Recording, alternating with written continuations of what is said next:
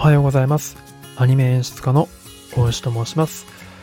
この番組はですね僕がアニメの制作現場で実際にいろんなアニメを作ったりしていますので、まあ、そういったアニメ現場の目線からですねアニメについて深掘った話ですとか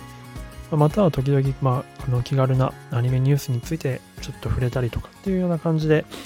アニメに興味を持っていただいたりとか、アニメについて、まあ、新たな視点で見ていただくようなきっかけになればいいなと思ってお送りしている番組でございます。はい。で、今日はですね、とまあ、2月に入りまして、えー、2月に入ってちょっと今更感はあるんですけれども、えー、呪術廻戦シリーズ、最近ちょっと多くなってますね。えー、呪術廻戦のエンディング、新エンディングの方についてちょっと、えー、触れていきたいと思っております。えー、オープニングについてはですね、この間ちょっとお話ししたんですけれども、15話、16話、14話か、えっ、ー、と、新しいシリーズのエピソードの話もしつつ、まあ、やっとエンディングの話も、えー、したいなというふうに思っております。で、まあ、エンディングについては、まあ、いろんなところでいろんな方が語っているので、まあ、結構重複している部分もありますし、多分今更って感じるところもあると思うんですが、あの、まあ、僕なりの目線の話をしていきたいと思っております。あのエンディングはですね、ノンクレジットエンディングが YouTube に上がってますので、ぜひ見ていただきたいと思っております。えー、っと、まあ、このエンディングでまあ誰もが指摘するところは、まあ、あの縦の画角と横の画角の話とかあると思うんですけれども、まあ、僕もその話をしたいと思ってます。ま、今日は、えー、とトピックを先に言いますと、まあ、縦の画角の意味と横の画角の意味、そしてそれの違いと、えー、それぞれの狙いですね。まあ、僕があくまで推測するっていうあのレベルですけども、狙いをちょっと話したいなと思ってます。そして、えっ、と、時間経過のあの演出があるんですけども、朝っぽい、えー、シーンですかね。なんかあの、光線、光線の教室とか、えっ、と、自動販売機のあるピロティみたいなところからが、こう時間経過が変わって、キャラが全くいないところからキャラがこうフェードインしてくるっていう変化のあるカットがあるんですけど、そこの、うんと、まあ、狙いとか、あとは、えっ、ー、と、最後の項目としては、あれですね、ちょっとメイキング的な裏話、制作現場メモみたいなのをちょっとお話ししたいと思ってます。これを見るとちょっとさらにエンディングもう一回見たくなるんじゃないかなと思ってます。まあ、僕はあのエンディングのスタッフおよび技術回線のスタッフではないんですけど、あの、演出さんがね、ツイートで結構いろんな細かくメイキングのことを、メイキングっていうか制作過程のことをツイートしてくださってるので、えー、それをちょっとご紹介したいと思ってます。という、まあ、3点でいきたいと思ってます。はい。で、大きく、このエンディングは僕の、まあ、見立てなんですけど、まあ、呪術廻戦のオープニングエンディングに通ずる、えー、if ストーリーの系譜の流れにめっちゃ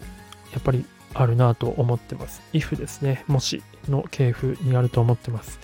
これは何かっていうと、まあ、あの、1期目のオープニングとかもすごい分かりやすかったんですけど、あの、淳平くんのですね、えー、彼がもし、えー、高専に入って虎杖たちと仲良く過ごしていたら、みたいな F ストーリーっぽいのが、まあ、虎杖の夢として、えー、出て演出されてたと思うんですが、まあ、そんな感じの印象を今回のエンディングは、えー、系譜としてあるなというふうに思いました。まあ、それをなんで感じたかっていうのをちょっとこれから説明していきたいと思っておりますが、まあ、ここでね、やっぱり触れざるを得ないのが縦の画角と横の画角ですね。うんと、縦の画角は、まあ、あのエンディングの途中で明らかになるんですけど、基本的にはこれ、虎杖がスマホで撮っている様子、虎杖のスマホ越しに僕らがそれを見させてもらってるというような感じで演出されているんですが、うんと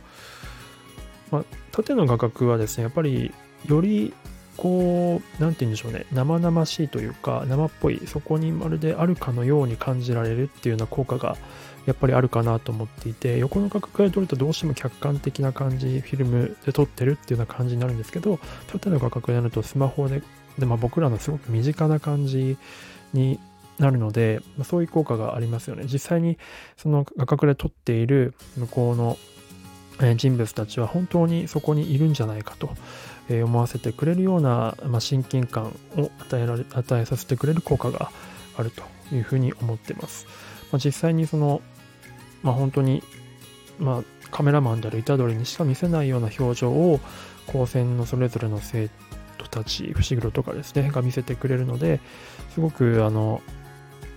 なかなか本編では見れないようなね、彼らのキャラクター性、個性とか、で彼らの関係性とかが見れたりとかして、まあ、それが覗き見できてるような感覚になってですね、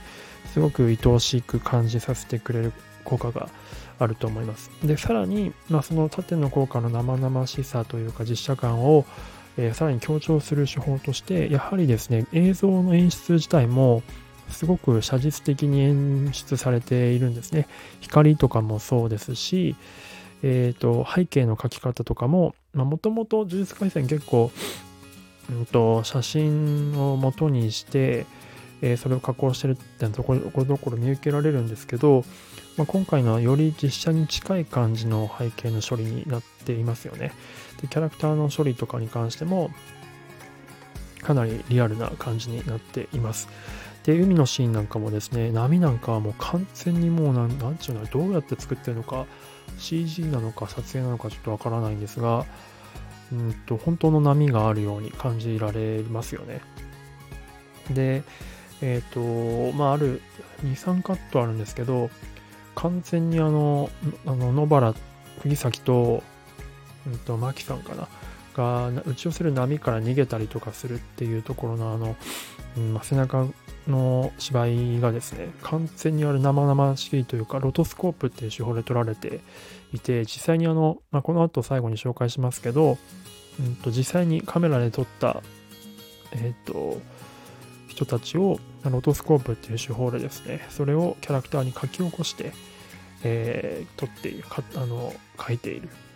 実際にだからあれを演じた人がその場にいたわけですよね。なのですごくよりリアルに感じられるような効果が出ているというふうになっています。で、対して横広のですね、まあ、いわゆるビスタサイズって言われる価格なんですけど、これはなんか逆にその縦画角だとすごくリアルだったんですけど、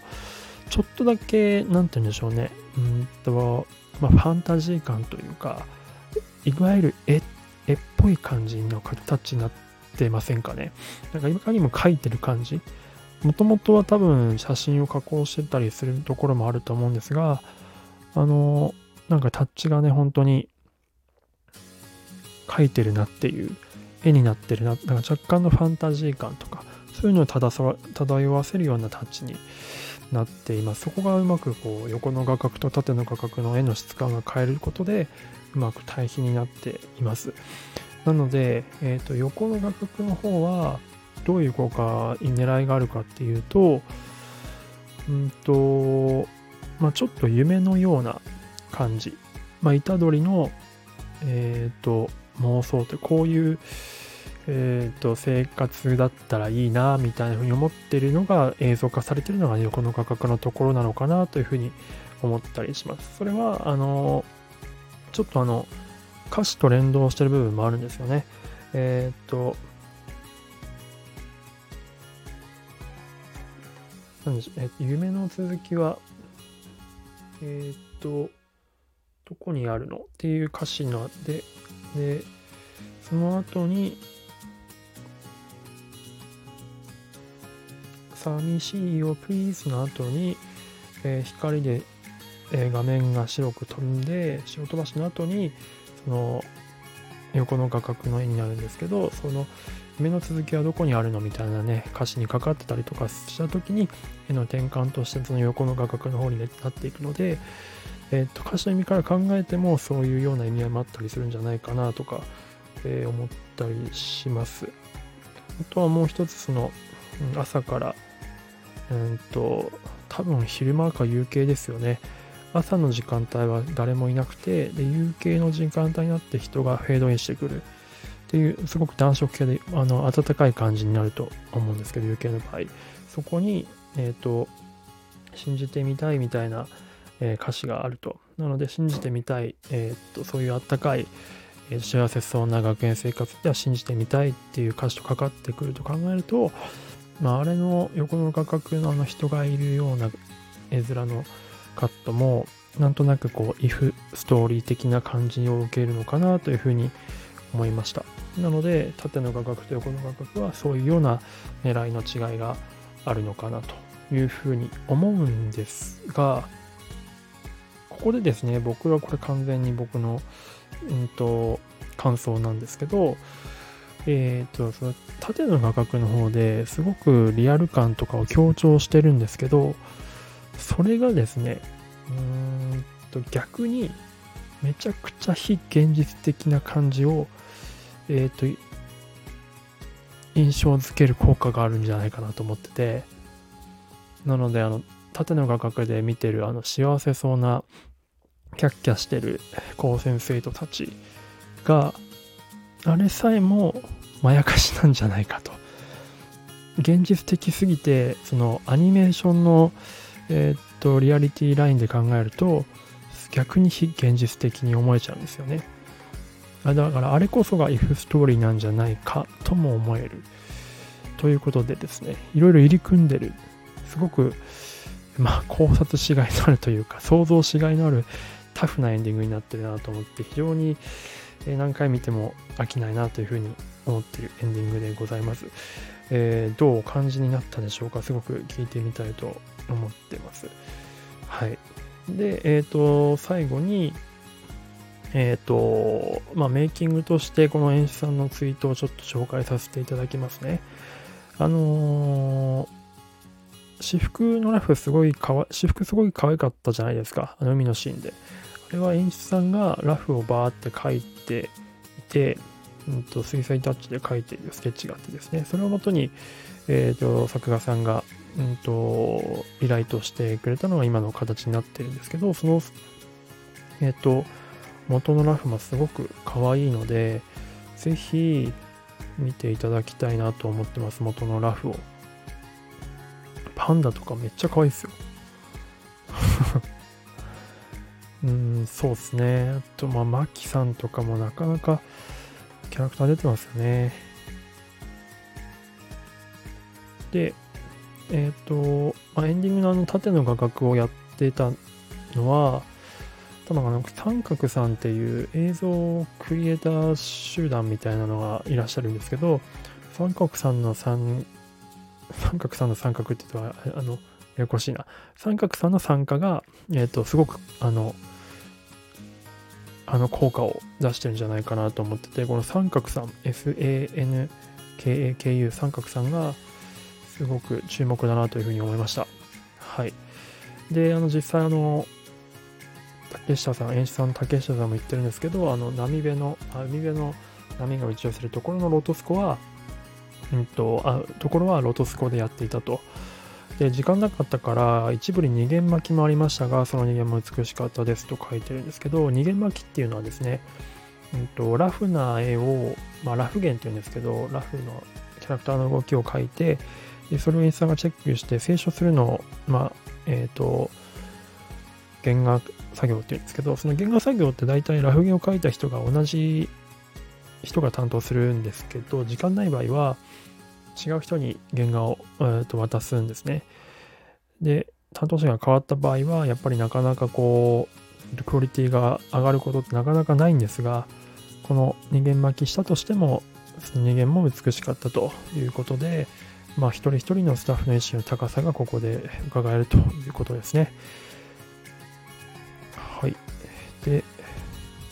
波とアニメの融合は三角さんの手腕。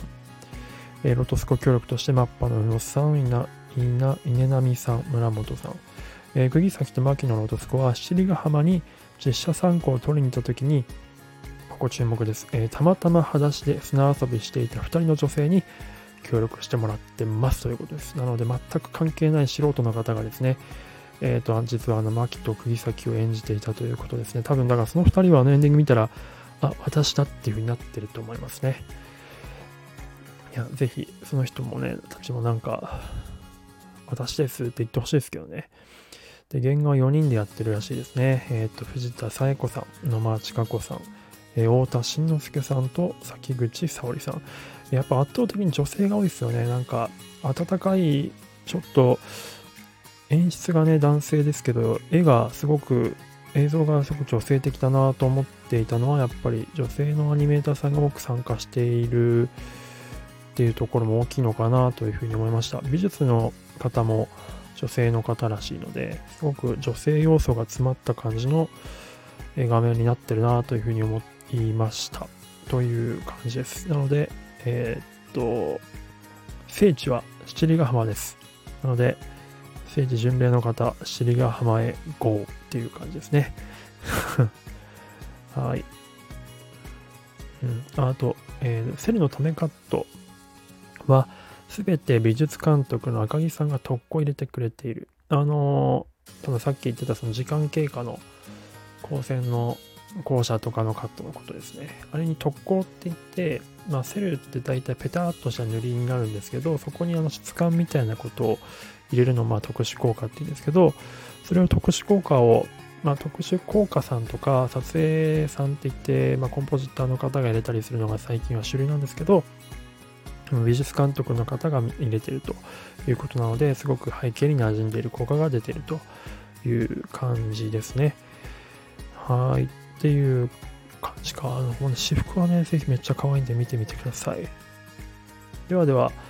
あの、この辺ちょっと参考のツイートのリンクも載せておきます。では、